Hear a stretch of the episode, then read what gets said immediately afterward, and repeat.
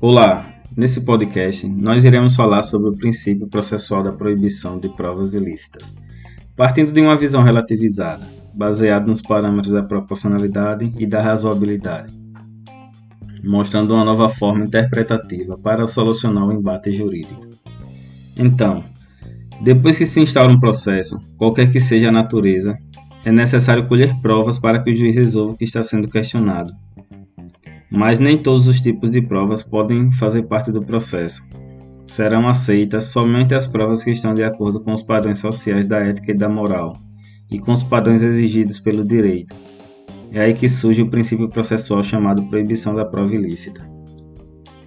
Na prática, nós observamos que, mesmo de forma tímida, os tribunais acabam aceitando que sejam inseridas no processo algumas provas que não tiveram origem lícita, mas para serem aceitas precisam atender aos padrões da proporcionalidade e razoabilidade.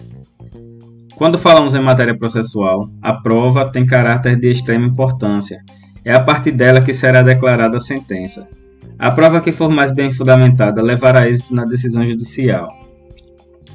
A Constituição Federal de 1988, em seu artigo 5, no inciso 56, diz o seguinte: são inadmissíveis no processo as provas obtidas por meios ilícitos, e o artigo 157 do Código de Processo Penal fala que são inadmissíveis, devendo ser desentranhadas do processo, as provas ilícitas, assim entendidas as obtidas em violação às normas constitucionais ou legais. O mesmo assunto ainda é abordado no processo administrativo, em seus artigos 30 e 38, parágrafo 2 Produzir provas é considerado um direito fundamental. Porém, se não forem observadas as regras que ditam o direito, as provas ilícitas poderão se tornar uma ameaça ao direito propriamente dito. Uma pequena parcela no STF e no STJ já defende a aceitação da prova ilícita. Perceberam que seguir a risca o princípio da proibição da, das provas ilícitas estava causando muitos problemas na hora de fazer justiça.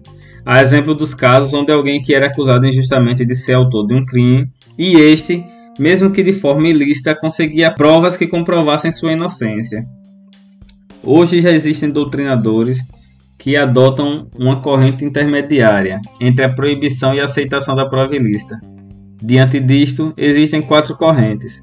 A primeira corrente é a permissiva, é a que admite a prova ilícita, desde que seja verdadeira e não viole prova expressa de direito processual, ajudando ao juiz a dar uma sentença justa. A segunda corrente é a obstativa.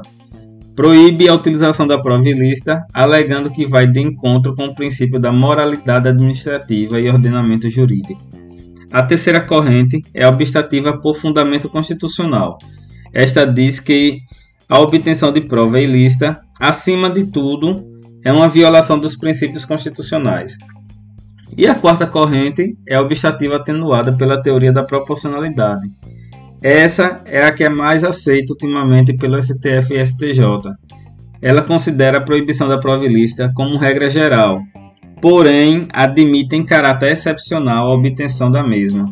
Não poder, nós não poderíamos falar em prova ilícita se não falarmos da teoria dos frutos da árvore envenenada, que tem origem na jurisprudência norte-americana e da ideia de que, se a árvore está contaminada, seus frutos também estarão. É o que chamamos de prova ilícita por derivação, que nada mais é do que provas ilícitas originadas de um ato ilegal. Ultimamente, os tribunais vêm usando essa teoria para fundamentar suas decisões.